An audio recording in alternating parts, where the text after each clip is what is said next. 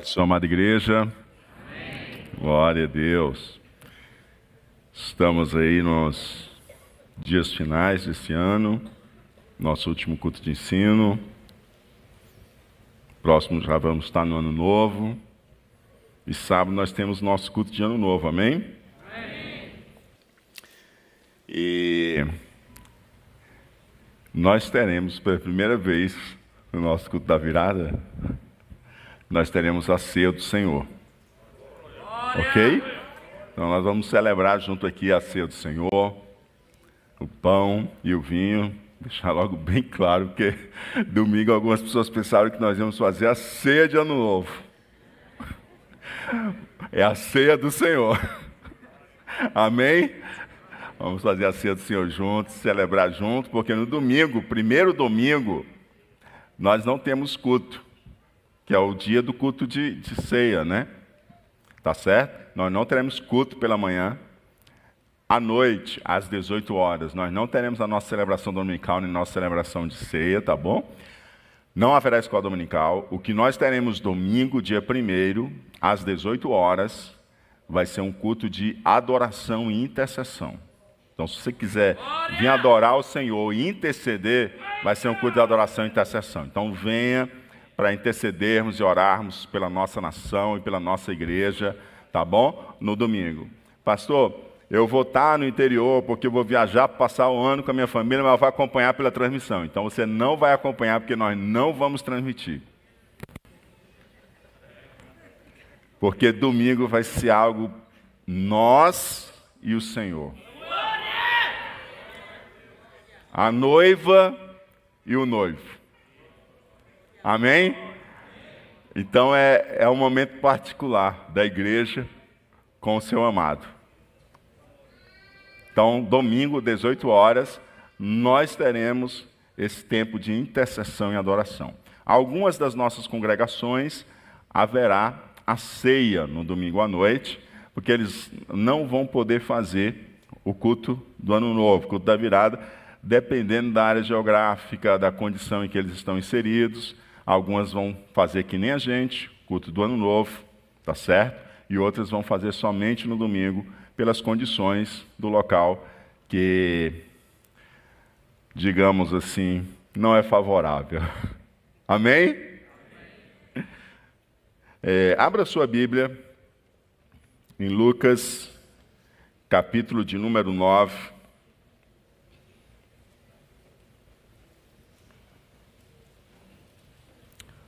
Lucas, capítulo de número 9. Nós encerramos semana passada o capítulo 8 e hoje damos início ao capítulo 9. Esse capítulo, que é um capítulo bem significativo, o ministério de Jesus já está ali seguindo para a sua etapa final, nós já começamos a perceber Jesus dando sinais da sua morte aos discípulos. Ele faz isso pelo menos duas vezes nesse capítulo. Nós verificamos Jesus também se certificando com os seus discípulos se eles sabem quem verdadeiramente é o Senhor, né? Temos também um episódio muito significativo, que é a transfiguração, e todo esse cenário, contexto do capítulo 9, como encerramento, que ele vai falar sobre o custo do discipulado, faz a gente entender por que, que ele inicia o capítulo aqui, tá certo? Ele inicia essa narrativa agora de Jesus Cristo se antecipando. Jesus Cristo em seu plano, se preparando para a sua ausência. Em pouco tempo, Jesus não vai mais estar ali entre os seus discípulos. Então é extremamente importante para a continuidade da obra que ele deixe os seus discípulos prontos para dar continuidade aquilo que ele está fazendo. Amém?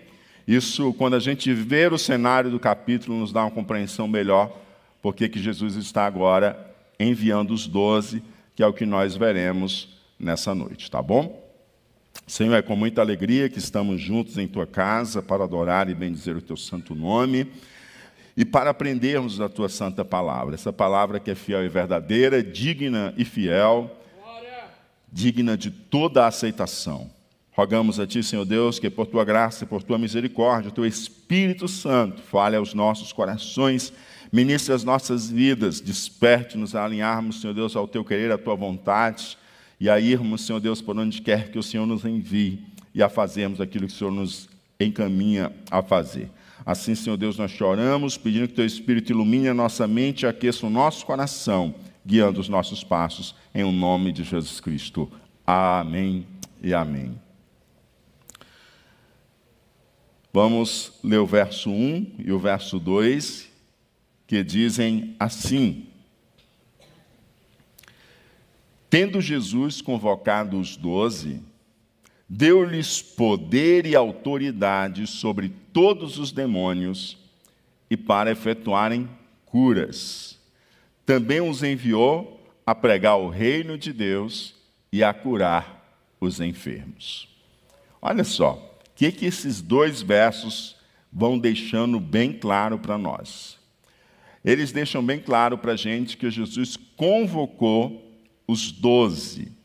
Muitos seguiam Jesus, o colegiado de discípulos era um pouco menor desses muitos que seguiam, e, desses, e desse colegiado maior de discípulos havia um colégio específico, que eram os doze, os doze apóstolos, né? os doze discípulos a quem Jesus chamou de apóstolos.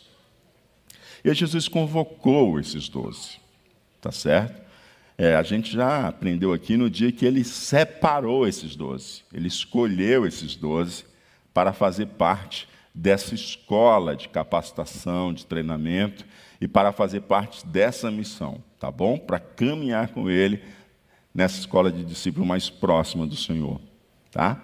Mas aqui nós estamos percebendo ele convocando esses doze que já haviam sido escolhidos, que o Senhor já havia escolhido eles.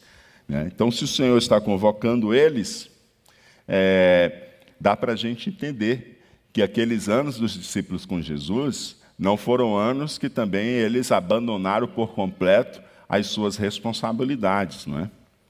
A gente sabe que alguns dos discípulos de Jesus, por exemplo, eles eram casados, eles tinham esposa, tinham filhos, tinham uma casa em que eles tinham responsabilidade com essa família.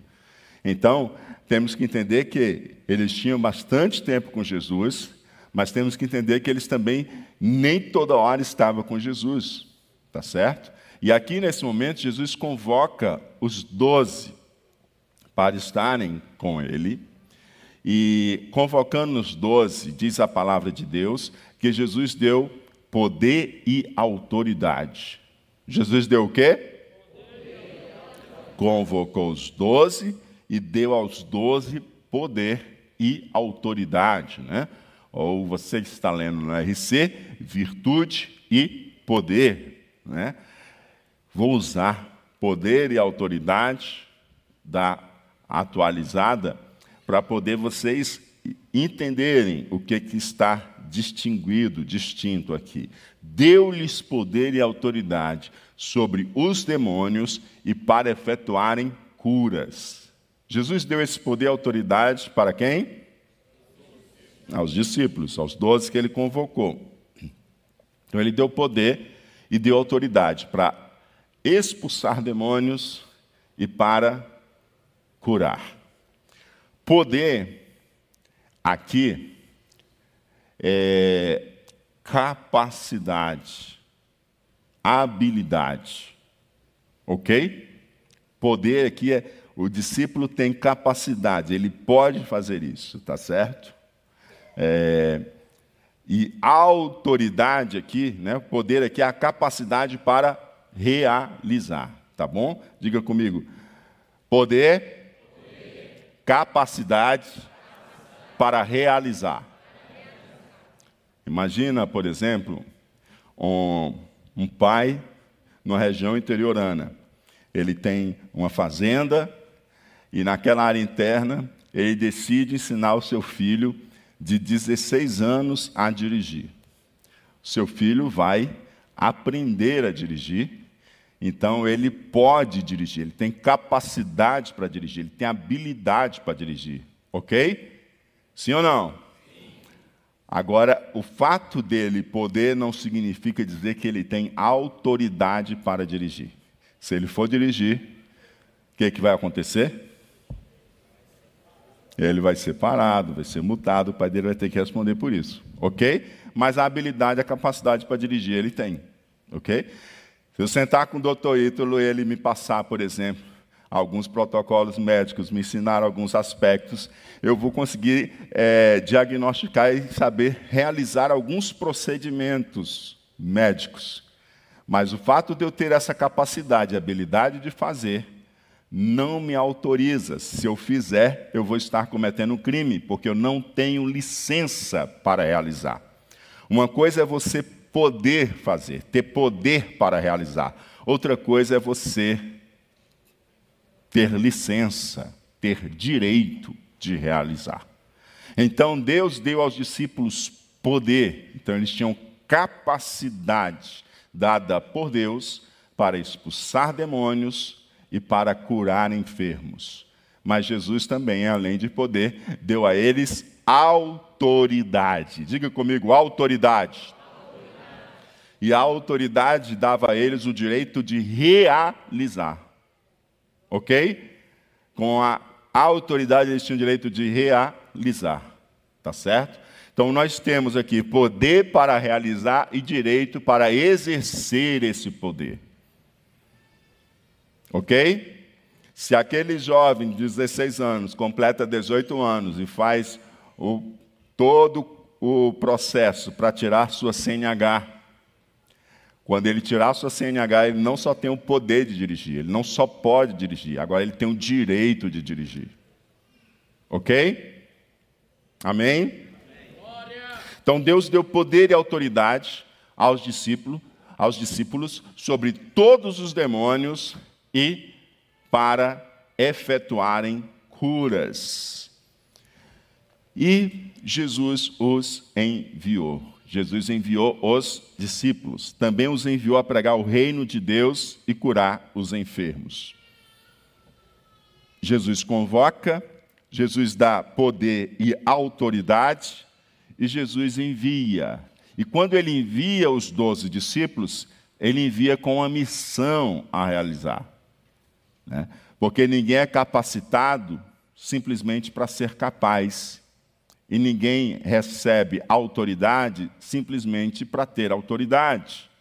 Quem é capacitado e recebe autoridade, o recebe para cumprir uma missão, o recebe para cumprir um objetivo, o recebe para cumprir um propósito, tá certo? Então, o Senhor enviou os discípulos para pregar o reino de Deus e para curar os enfermos. Diga comigo: pregar o reino de Deus, curar os enfermos. Interessante como curar os enfermos é algo tão presente no ministério de nosso Senhor Jesus Cristo. Os discípulos eles estão habilitados por Jesus, eles sabem o que fazer, e eles agora vão ser instruídos por Jesus de como eles irão cumprir essa missão. O que, que eles farão? Eles pregarão o reino de Deus e curarão os enfermos.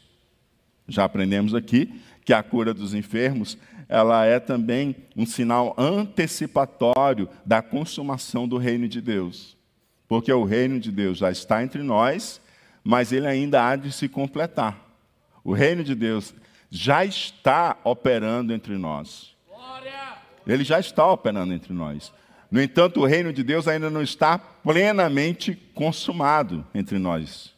Ou seja, o reino de Deus já está entre nós, mas aquela plenitude daquilo que está prometido nas Sagradas Escrituras ainda haverá de cumprir-se. Tá certo? Enquanto isso não acontece, aspectos que sinalizam e são antecipação desse reino. Por exemplo, a cura dos enfermos, ela parte também do sinal profético do que será esse reino em sua plenitude. Porque esse reino em sua plenitude, ele não terá dor, não terá doença, não terá morte. Esse é um reino de paz, de justiça e de saúde plena. Tá certo? Então, quando cura os enfermos, ali há um sinal antecipatório do reino de Deus em plenitude que está por vir.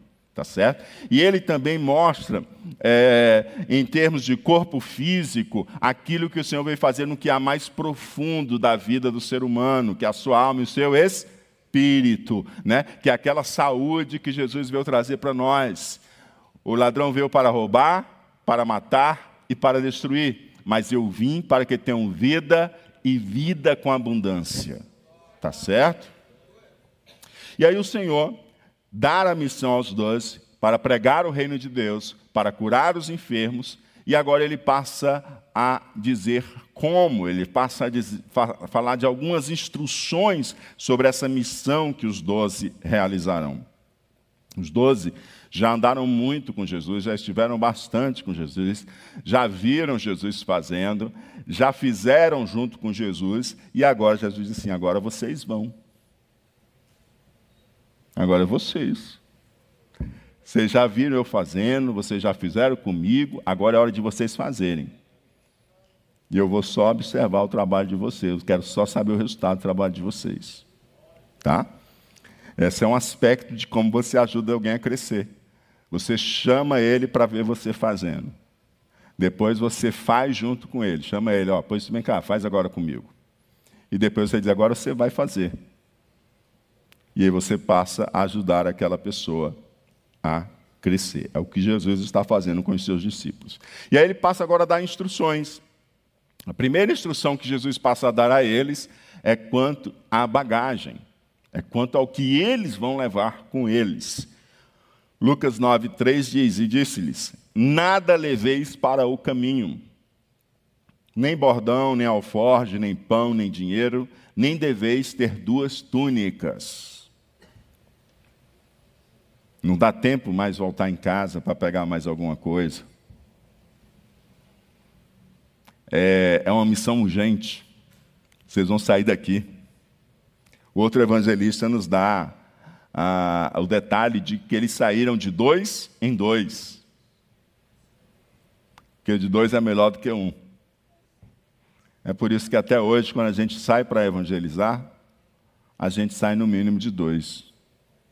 Não é invenção da nossa cabeça. É a gente vendo o que Jesus fez com seus discípulos. Glória! Nada leveis convosco para o caminho, nada nem cajado, nem alforge, nem pão, nem dinheiro, nem mesmo duas vestes. O que, que Jesus está fazendo aqui com os discípulos, quando ele diz assim: ó, vocês vão do jeito que vocês estão e não vão levar nada, não, arrume mala, vá do jeito que vocês estão, não leve nada com vocês. O que, que Jesus está fazendo aqui? Jesus ele está desenvolvendo nos discípulos a inteira dependência de Deus. Jesus está desenvolvendo para que eles aprendam que a obra do Senhor ela é feita na dependência de Deus. Que Jesus está ensinando aos seus discípulos é aquilo que eles precisarão saber logo, logo, quando Jesus não estiver mais com eles. Eles precisam entender que a obra de Deus ela é feita na dependência do Senhor. Oh, aleluia. Nós precisamos ter compreensão disso, enquanto você pensar que a obra de Deus ela é fruto do, do, da sua capacidade, do seu poder, ela é fruto do seu planejamento, da sua maneira metódica de agir, você, você vai ter sérios problemas. Isso não quer dizer que você não vai se organizar, isso não quer dizer que você não vai se planejar, mas é questão de que planejando você tem que saber que você está na dependência do Espírito, na dependência de Deus. Precisamos compreender que a obra de Deus é de Deus. A obra de Deus é? E se a obra de Deus é de Deus, quem é que melhor vai cuidar dessa obra? E se você se junta, a obra não passa a ser sua, ela continua sendo de Deus. Ele convoca você para entrar na obra que é dele. Então, o que o Senhor está ensinando aos seus discípulos é o seguinte: a inteira dependência de Deus. E talvez uma das coisas que nós, do século XXI, mais precisamos aprender, a inteira dependência de Deus. Você já pensou o Senhor de repente separar 12 de nós aqui, convoca a gente, dá poder, dá autoridade, e assim: agora vocês vão sair para pregar o reino de Deus e para curar os enfermos de dois em dois, mas vocês não podem levar nada com vocês.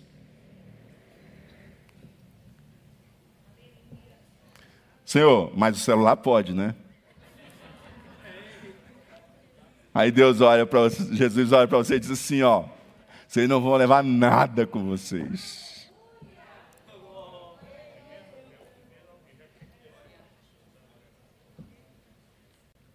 E aí?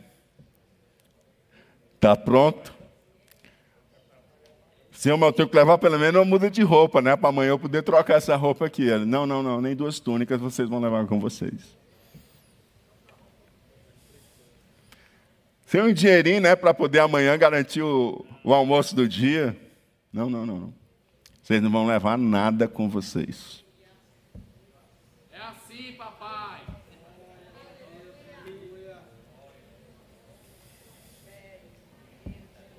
Glória! Ah. E ser preocupado porque está finando o ano e você não conseguiu fazer aquele pé de meio que você programou no final do ano passado.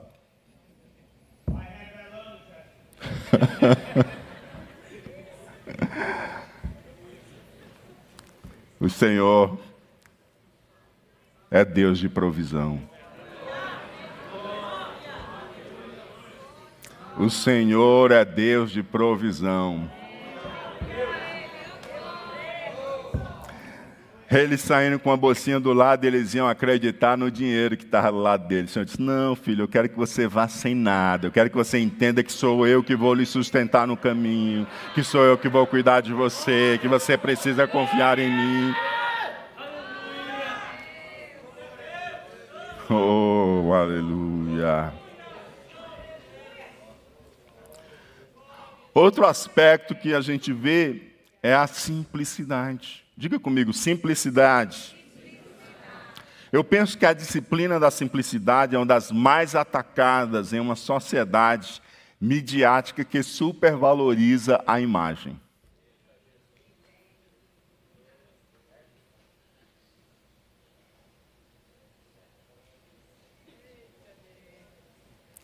Uma sociedade que é mais importante você parecer do que você ser. Se chega alguém que parece, você até bate continência. Mas se chega alguém que não parece, você até ignora como se nem ali estivesse.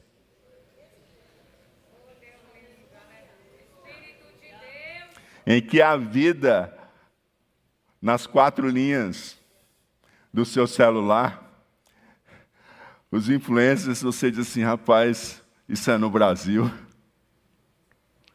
porque é tanta estética, e é tanta riqueza, e é tanto luxo, e é tanta coisa que você diz assim: o que está acontecendo? E quando vai para a realidade, não é nada daquilo. É apenas uma imagem para vender.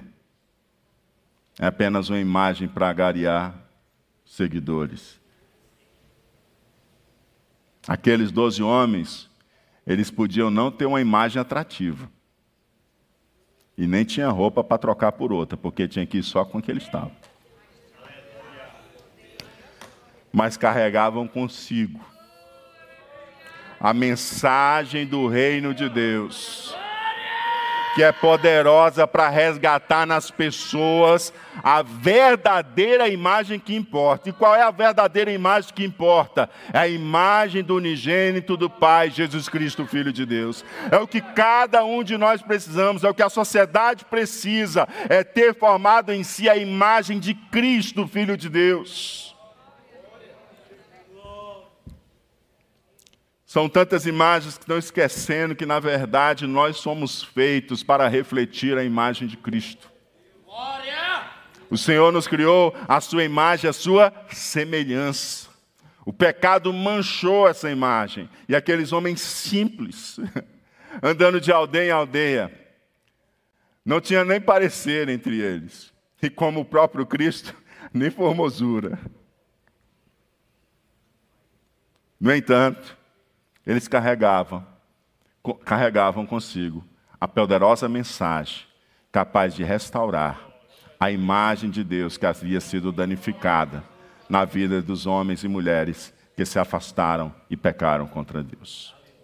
Glória! Aí o Senhor, além de dar instruções quanto ao que eles levariam, o Senhor dá instruções quanto à hospedagem. E aí o Senhor diz para eles, no verso 4: Na casa em que entrardes, ali permanecei e dali saireis.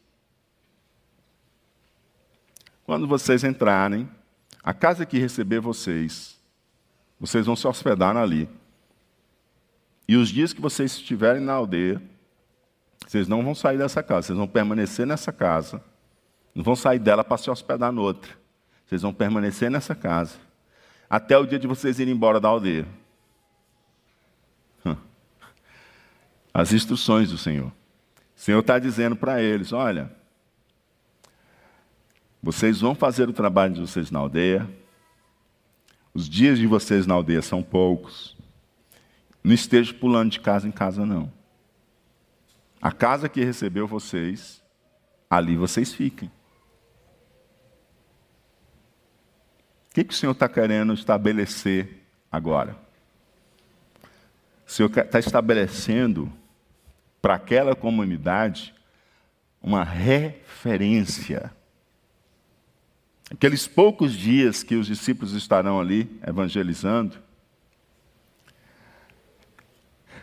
quando chegar alguém precisando, aqueles que passaram aqui, onde é que eu encontro eles? Não, eles continuam na mesma casa sabe onde encontrar os discípulos, sabe onde encontrar para ouvir do reino de Deus, sabe onde encontrar para buscar libertação, sabe onde encontrar para buscar cura. Glória! Oh, aleluia! Os seus vizinhos sabem onde encontrar alguém para anunciar o reino de Deus? Os seus vizinhos sabem que a sua casa é uma referência, que quando eles estiverem passando por lutas de enfermidade, eles podem bater na porta e dizer assim: Olha, eu vim aqui buscar um discípulo de Jesus para orar pelo meu filho.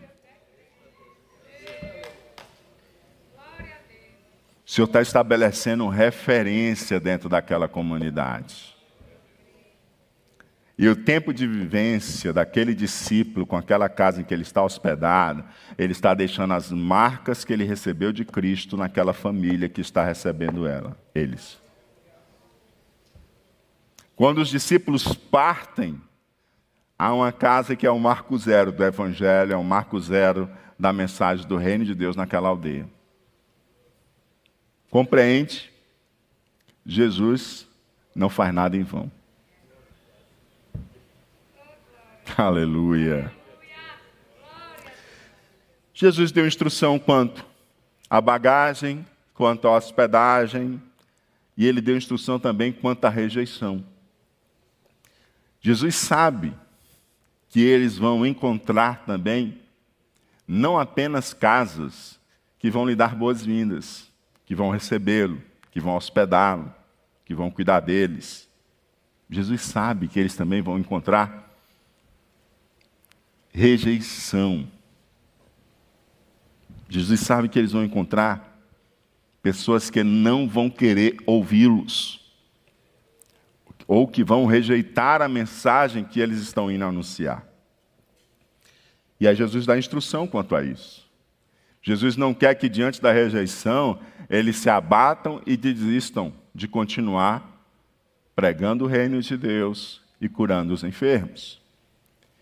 E Jesus diz para eles, verso 5: E onde quer que não vos receberem, ao sairdes daquela cidade, sacudi o pó dos vossos pés em testemunho contra eles. Olha, vocês chegaram na cidade, não receberam vocês, não querem ouvir a mensagem do reino, não querem a graça do Senhor para curar os seus enfermos. Não tem problema não.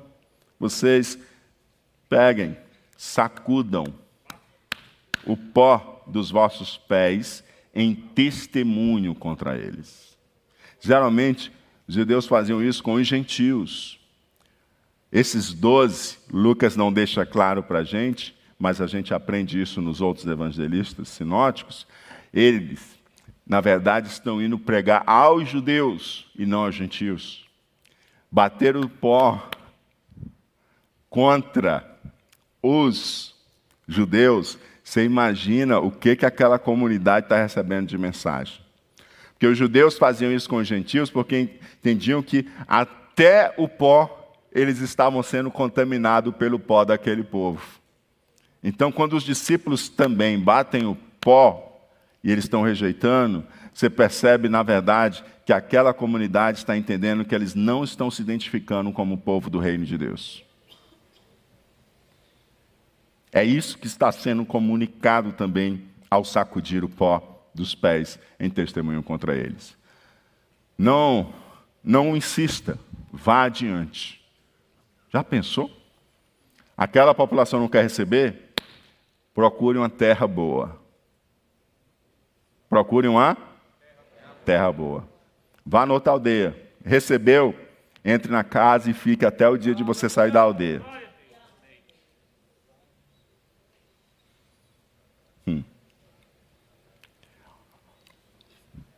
E esse povo não precisa de salvação? Vai ficar só com pó?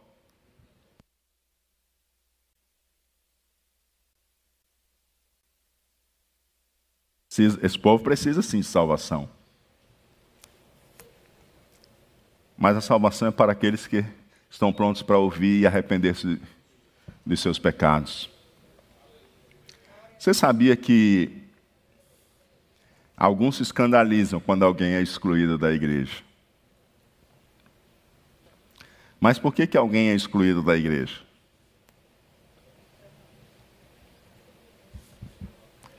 Com objetivo pedagógico. O objetivo é justamente que essa pessoa se arrependa do seu pecado.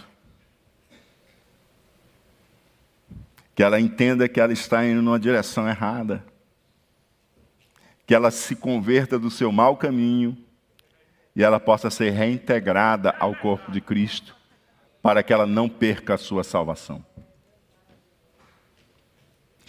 Aquelas aldeias que estão rejeitando, essa imagem é muito forte. Se elas rejeitaram a palavra de Deus, não quiseram ouvir a mensagem do reino de Deus, aquela imagem, ela vai seguir essas pessoas por muitos dias. E alguns daqueles dirão: Eu quero ouvir aquela mensagem. Você compreende?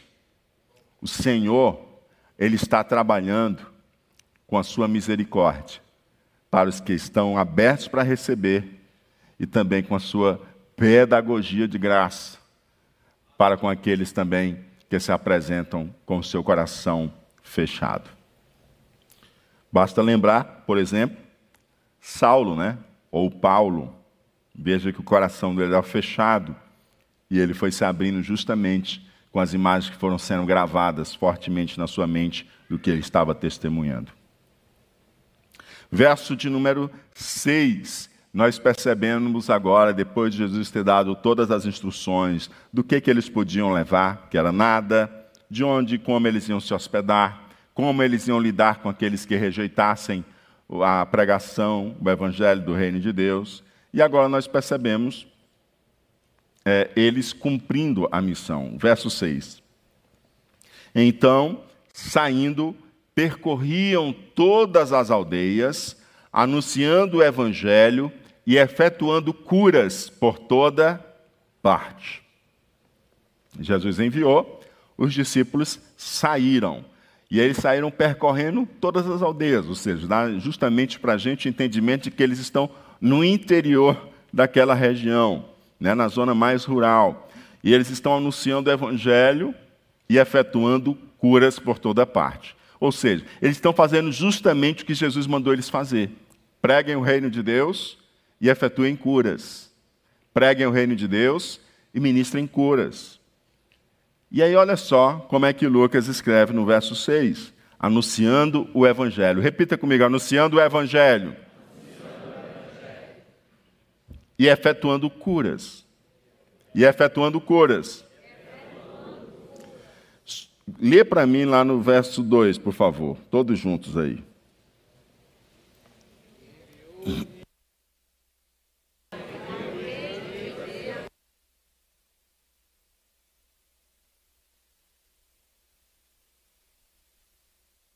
Jesus enviou eles para quê? E curar os enfermos, né? E eles saíram de, aldeias, é, de aldeia em aldeia, anunciando o evangelho e curando os enfermos. O que você aprende aqui? Que pregar o reino de Deus e anunciar o evangelho é a mesma coisa. Quem prega o reino de Deus anuncia as boas novas. E quem anuncia as boas novas prega o reino de Deus. E qual foi a repercussão desse trabalho? Né? Eles obedeceram, eles colocaram em prática e colocaram em atuação o poder e a autoridade que eles receberam de Deus e cumpriram a missão dada por Jesus, não é? E, e qual foi a repercussão do trabalho evangelístico, né? a repercussão dessa obra, dessa missão realizada pelos doze. Versos 7 e 9.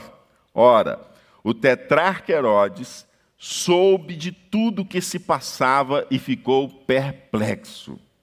Porque alguns diziam: João ressuscitou dentre os mortos, outros, Elias apareceu, e outros, ressurgiu um dos antigos profetas. Herodes, porém, disse: Eu mandei decapitar João. Quem é, pois, este a respeito do qual tem ouvido tais coisas? E se esforçava por vê-lo. Olha só. Os discípulos foram distribuídos nas aldeias, saíram pregando o reino de Deus e curando enfermos na região que era governada por Herodes. E Herodes, rapidamente essa notícia chega até ele, de que está havendo um rebuliço naquela terra, ali, em volta da Galiléia, naquela região da Galiléia, que está vendo é, homens que estão saindo e estão pregando, e que muitas pessoas estão sendo curadas. E, e ele sabe que esses homens estão debaixo da liderança de Jesus. E todo esse movimento que está acontecendo está, é, está despertando nas pessoas uma série de curiosidades e algumas estão achando que, na verdade, João Batista ressuscitou. Outras acreditam que é Elias que apareceu. Elias, você lembra que não morreu. Elias foi arrebatado. Elias foi arrebatado. Porque Elias lembra também o quê? Elias foi arrebatado, ele lembra o quê? Ele é, ele é nos profético de quê? O arrebatamento de Elias? Do arrebatamento da igreja. Elias foi arrebatado, mostra aquilo que Jesus vai fazer com a igreja. Jesus vai arrebatar a igreja. Amém? E aí o que acontece? Alguns entendiam que Elias tinha aparecido, né? E outros achavam que algum dos profetas antigos tinha voltado também à vida e estava ali, ressurgiu. E Herodes diz: Não, mas João Batista eu mandei decapitar. Quem é? Quem é esse que está fazendo essas coisas, está mobilizando essas ações, está atuando nas aldeias? em toda essa região. E diz a palavra de Deus que ele se esforçava por vê-lo. Ou seja, Herodes se esforçava para ver Jesus. E você lembra que Herodes vai ter a oportunidade de ver Jesus, né? Mas ele só vai conseguir ver Jesus já ali, às portas de Jesus ser crucificado. Mas perceba que o trabalho se espalhou, há uma repercussão, e essa repercussão chega até a corte, ao alto governo.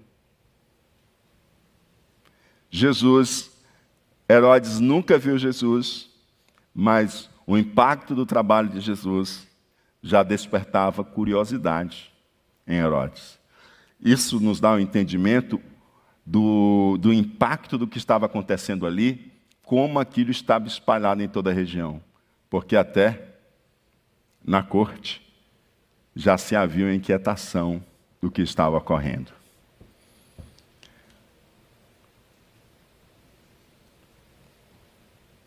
Herodes era crente? Hã? Herodes era um bom rei?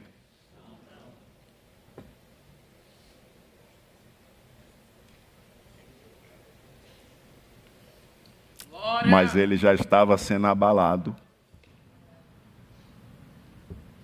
sem uma espada, sem um exército, sem uma guerra, sem uma revolução.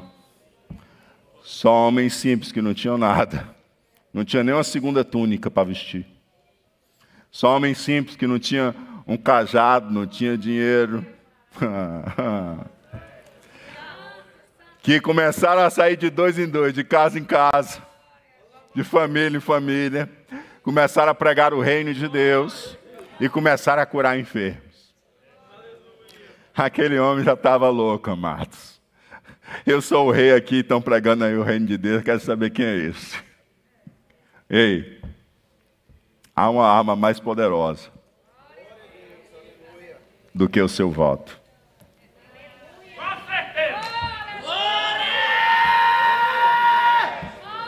Há uma arma mais poderosa do que o seu voto. Oh, aleluia. E Deus já lhe deu poder, e Deus já lhe deu autoridade. Oh, aleluia. E o que você precisa é de inteira dependência dEle e deixar Deus usar você. Que esse negócio chega lá em cima. Você está entendendo? Você está entendendo? Se você pregar o reino de Deus, as mentiras são desconstruídas. Se você pregar o reino de Deus, as falácias ideológicas são desfeitas. Se você pregar o reino de Deus, as mentiras desfalecem, é como as muralhas de Jericó, elas vão ruir. O que você precisa é ter coragem, sair e pregar o reino de Deus, porque você tem poder e tem autoridade dada por Jesus. Aleluia. Oh, glória a Deus.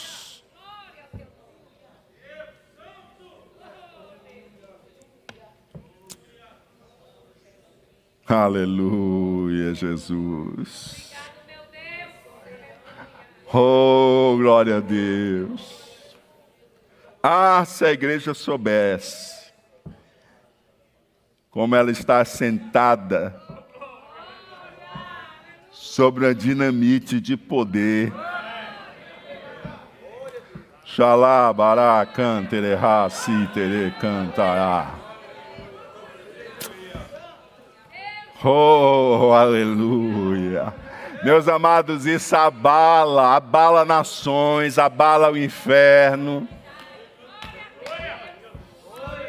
Oh, aleluia. Não tem quem possa resistir. Aleluia. A rainha Elizabeth disse que temia mais um homem de joelho do que um exército todo contra a Inglaterra.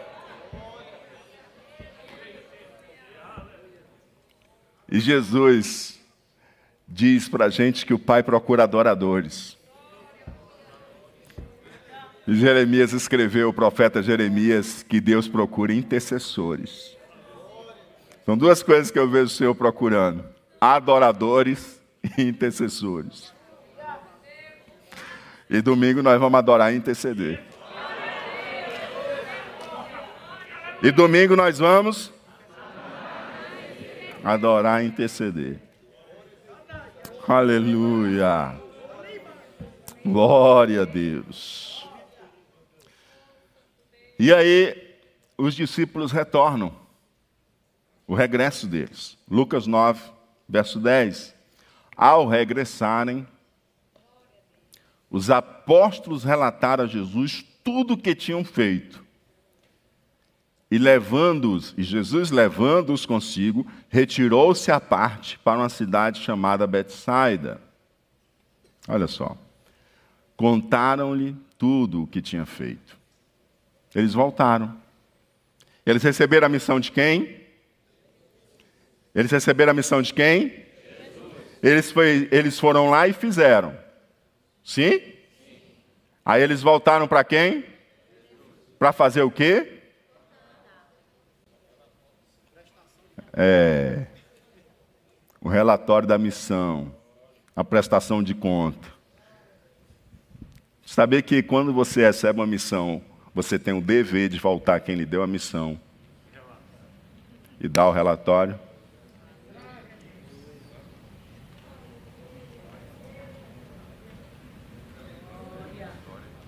O fato de você receber poder e autoridade para executar uma missão não te torna independente.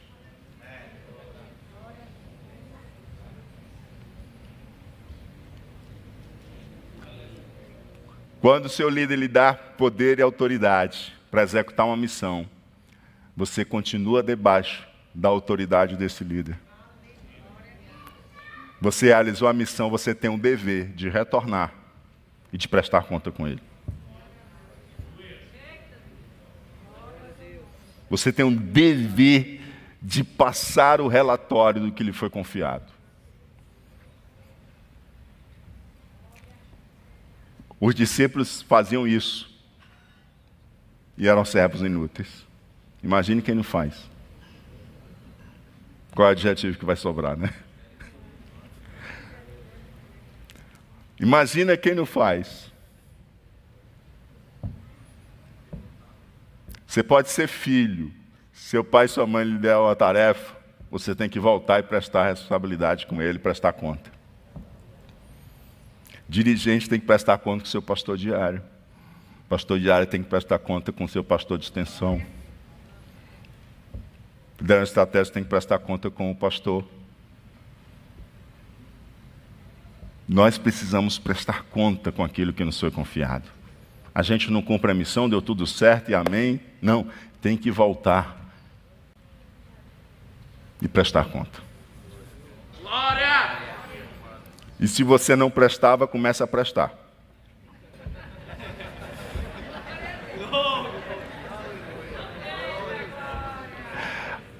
Amém?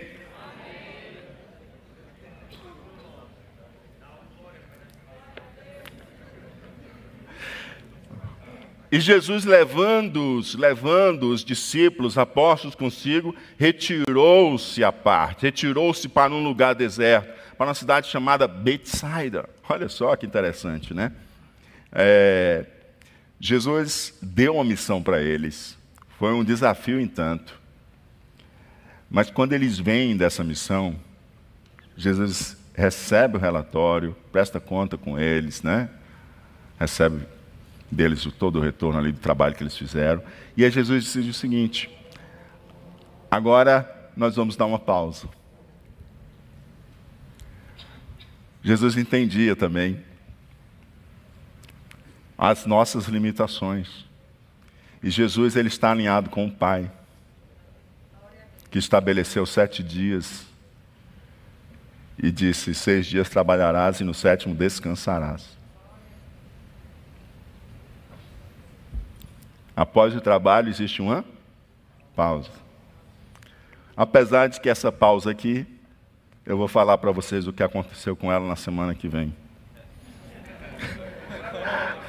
Nós vamos dar uma pausa e na semana que vem a gente continua. E eu vou dizer para vocês o que aconteceu com essa pausa. Jesus os leva a um lugar deserto para dar a eles ali um tempo de se recomporem, né, do trabalho que eles tiveram. E eu vou dizer o que aconteceu nessa pausa. Vamos ficar de pé.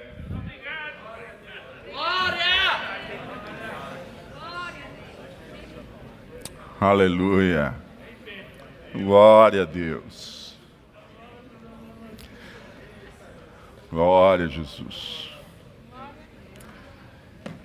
Eu gostaria, eu sei que você que. Alguém convidou você para participar do culto com a gente hoje e está aqui com a gente. Que bom, é uma alegria ter você com a gente. É, a mensagem foi bem para quem já está caminhando com Jesus. Mas se você entende que você precisa caminhar com Jesus, se você entende que você precisa do Salvador e Senhor, se você entende que você é um pecador e precisa do perdão dos seus pecados, se você entende que só Jesus Cristo é seu Senhor e Salvador e crê nisso, eu quero te convidar a entregar a sua vida a Jesus. Eu quero te convidar a confessar Jesus como Senhor e Salvador de sua vida. Você quer dar esse passo de fé para viver o reino de Deus em sua vida? Eu quero te convidar a erguer a sua mão em um ato de fé, de que está recebendo Jesus como Senhor e Salvador da sua vida. Eu quero orar por você nessa noite. Você que quer receber Jesus ou se reconciliar com o Senhor. Você também que está acompanhando pela transmissão e quer tomar essa decisão de entregar a sua vida a Jesus, confiar a Ele a sua vida. Compartilha com a gente o teu nome, e o meio pelo qual a gente pode entrar em contato com você para a gente ajudar você a crescer na fé em Cristo Jesus. Amém? Há mais, há mais alguém, há alguém entre nós para receber Jesus como Senhor e Salvador de sua vida aqui no recinto? Se há, dá um sinal de fé com sua mão que eu quero orar por você. Ou se reconciliar com o Senhor. Se não há, eu gostaria de convidar todos a curvar a cabeça nesse momento e a fazer uma oração aquilo que o Senhor mais falou ao seu coração. Sei que foram tantas lições que o Senhor ministrou ao meu coração enquanto estava lendo, relendo esse texto, ouvindo o que Deus queria falar conosco essa noite. Foram muitas lições, mas eu acredito que você também ouviu várias lições, vários ensinamentos importantes de Jesus para a minha vida, para a sua vida, para a nossa vida como igreja.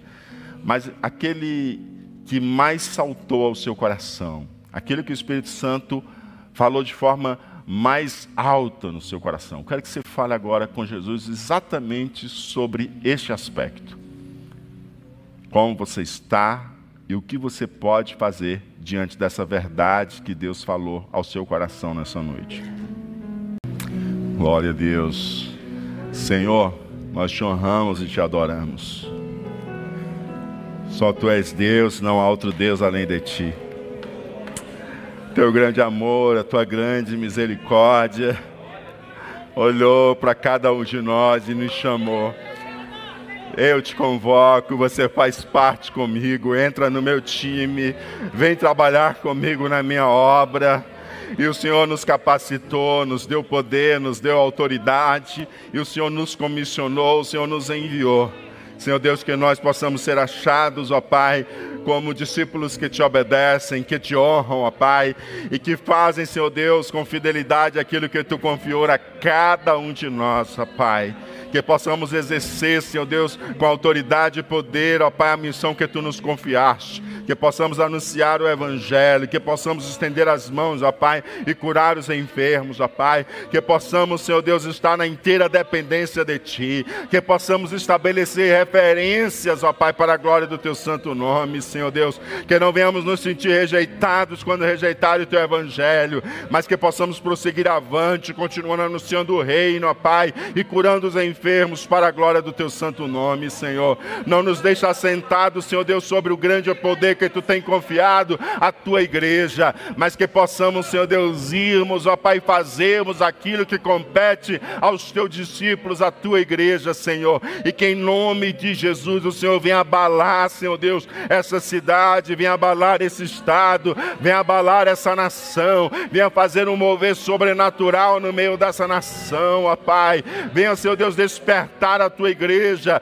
trazer um despertamento, Senhor Deus, ao centro da tua vontade, ó Pai, em nome de Jesus. Pai, oro pela vida de cada um dos teus filhos, eles têm apresentado as suas orações diante de ti, eles têm compartilhado uns com os outros, que o teu Espírito Santo seja com eles, ó Pai, e que eles possam dar passos, ó Pai, seguros, Senhor Deus, na direção que o teu Espírito Santo tem dado, em o nome de Jesus Cristo, ó Pai, em o nome de Jesus Cristo. Assim te oramos, confiamos e esperamos em Ti, em nome de Jesus.